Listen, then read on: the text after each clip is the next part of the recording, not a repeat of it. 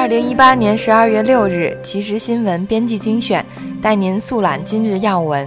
今日的头条新闻有：《纽约时报》华为 CFO 孟晚舟在加拿大被捕，或被引渡至美。孟晚舟是华为创始人任正非的女儿，她的被捕可能加剧中美在技术问题上的紧张关系。华为在美国长期被当作安全威胁，面临严格审查，打入美国市场困难重重。金头壳削弱美元独霸地位，欧盟将强化欧元对抗。欧洲各国对美元作为储备货币的独霸地位越来越感到挫折。欧盟执行委员会五日提出计划，将削弱美元，强化欧元扮演的角色，尤其是在能源交易方面。欧盟经济事务执委莫斯科维奇在记者会上表示，在当前不稳定背景下，像是贸易冲突、美国实施治外法权制裁，市场参与者正在寻找替代方案。心头壳。驻日美军 F/A 十八空中加油撞 C 幺三零，双双坠海，一人获救。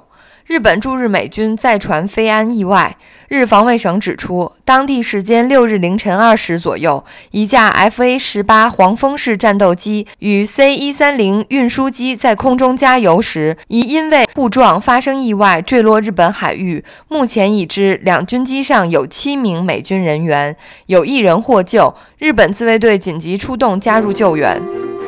政治经济新闻，《纽约时报》：特朗普警告中国需兑现贸易承诺，我可是关税人。特朗普警告中国，如果习近平不履行周末达成的贸易承诺，美国将对中国进口商品征收额外关税。此前，两国各自宣布的模糊协议使市场受到震荡，令投资者不满。法国之声：联合国移民论坛开幕，移民契约哪国不签？联合国第十一届全球移民论坛五日在摩洛哥马拉喀什拉开帷幕，预计十日至十一日全球移民问题峰会将签署联合国移民问题契约。美国与东欧几个国家都已经表示拒绝签署这个契约。美国之音：欧洲面临是否选择华为 5G 通信技术的两难。英国和德国拟于明年就第五代通讯技术进行招标。中国电信巨头华为是全球最大供应商，在英德两国拥有大量业务，但美国以安全考量为由，要求欧洲盟友在 5G 技术上排除华为，令英德两国陷入两难抉择。《华尔街日报》把有望取代黄金成为最具价值贵金属。近日，把的价格攀升至纪录高位。自八月初以来，这种用于过滤汽油车发动机废气的金属已经上涨超过百分之二十五，今年累计上涨约百分之十，使其成为二零一八年金属市场表现最亮眼的资产之一。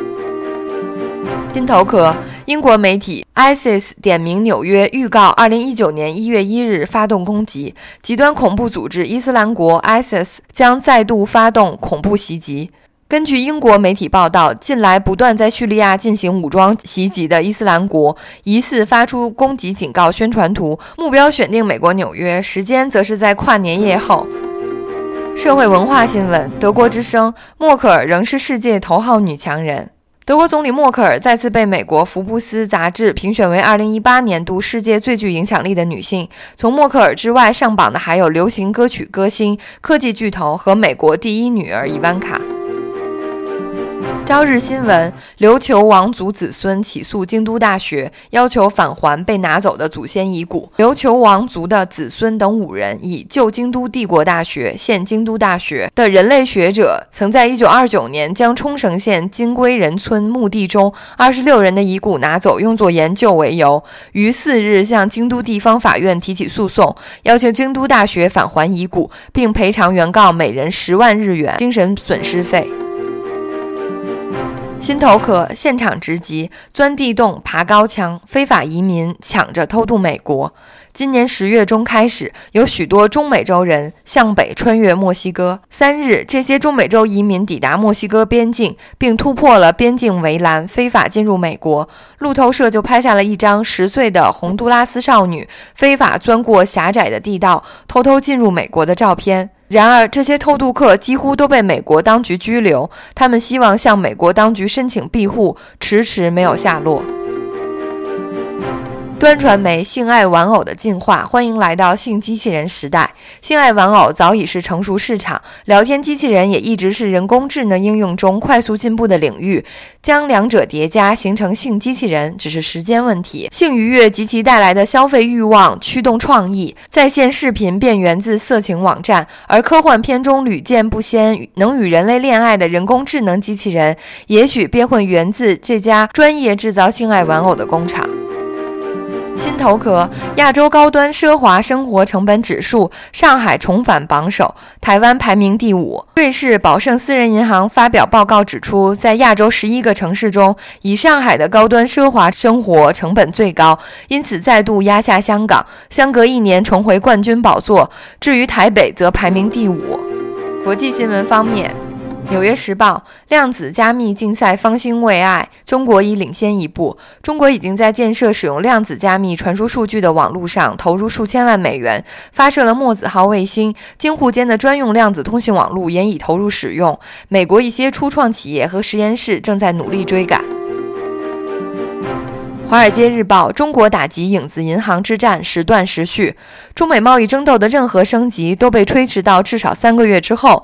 这或许令中国政府感到宽慰，但北京方面需要更多喘息时间来处理国内一些根深蒂固的结构性问题，例如影子银行。《华尔街日报》。曼哈顿法院判定前香港官员何志平行贿罪名成立。前香港民政事务局局长何志平周三因贿赂非洲官员，为一家中国能源企业集团争取石油开采权而被定罪。何志平此前曾前往全球各地宣传中国的全球投资和基础设施项目。《华尔街日报》：中国如何巧取波音绝密卫星技术？洛杉矶一家初创公司从波音订购了一颗卫星，其创始人称，该公司得到了中国资金的支持，现已由中国控制，而美国的相关技术法规则禁止中国获取此类技术。眼下，中美贸易谈判面临包括涉及中国企业如何获取美国技术等棘手问题。《金融时报》。优酷总裁杨伟东涉经济问题被捕，阿里巴巴旗下视频流媒体服务的负责人因经济问题正在配合警方调查。阿里影业 CEO 樊路远已接任优酷总裁。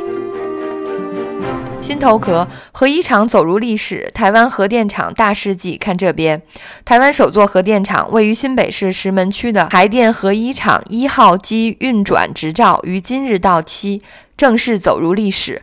台电表示，除役计划去年通过原能会审核，待环保署环评审查通过，取得原能会除役许可后，正式展开为期二十五年的除役作业。核一厂曾在二零一四年十二月执行核燃料挪移填换作业时，发现其中一束燃料组件有把手松脱情形。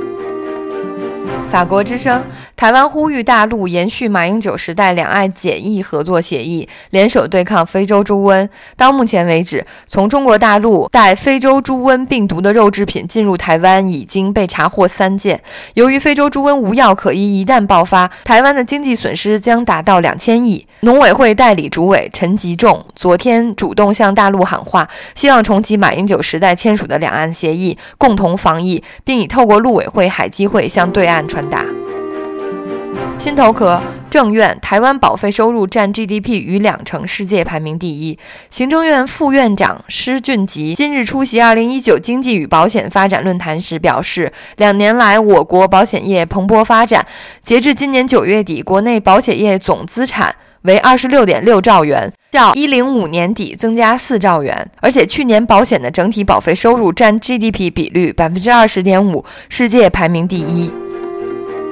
新头壳，蔡英文盼日本推荐台湾加入 CPTPP。总统蔡英文今日上午接见日华亲善协会全国联合会会长藤井孝男夫妇，盼藤井会长能够持续支持台湾，促成日本政府推荐台湾加入跨太平洋伙伴全面进步协定 CPTPP，并共同促成台日两国企业在第三国的经济合作。美国之音台立法院长受邀出席老布希国葬，蔡英文表哀伤不舍。台湾立法院长苏家全五日将在美国首都华盛顿代表台湾参加美国前总统老布希的国葬。以上就是本日要闻，谢谢收听，感谢您的关注。